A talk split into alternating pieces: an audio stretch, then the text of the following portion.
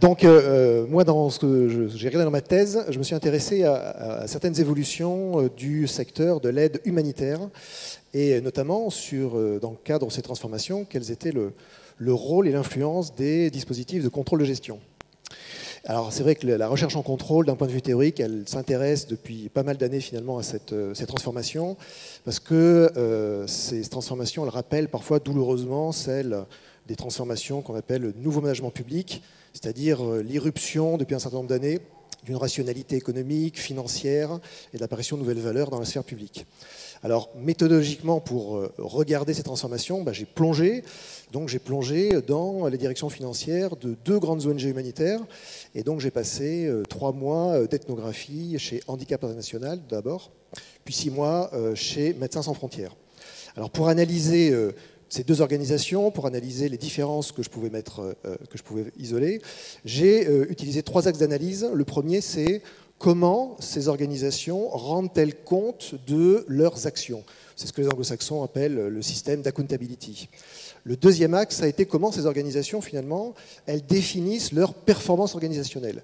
Et puis le troisième axe que j'ai regardé, c'est la manière dont ces organisations entouraient ce système d'accountability et cette performance avec un certain nombre de normes et de valeurs culturelles.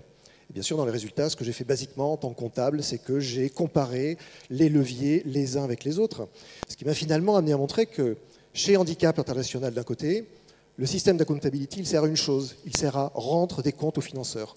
Ce qui n'est absolument pas le cas chez Médecins sans frontières, ou chez Médecins sans frontières, ces systèmes permettent plutôt, incitent plutôt les sans-frontiéristes à se sentir responsables de leurs actions. Le modèle de performance de handicap est un modèle qui repose sur des dispositifs de contrôle-gestion plutôt rigides, centralisés, et qui permettent de calculer une efficience humanitaire. Chez Médecins sans frontières, les dispositifs de contrôle permettent plutôt, autour d'une responsabilité budgétaire collective, des prises de risques.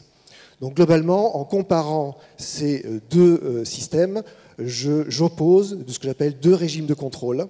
Un régime de contrôle managérialisé, du côté de Handicap International, c'est-à-dire avec le recrutement de personnes, de cadres issus du privé qui importent leurs méthodes et leur savoir-faire, euh, manager que j'appelle néo-manager humanitaire, et de l'autre côté, en raison de valeurs très fortes euh, culturelles chez MSF, on voit plutôt apparaître une figure d'un entrepreneur, d'un néo-entrepreneur humanitaire.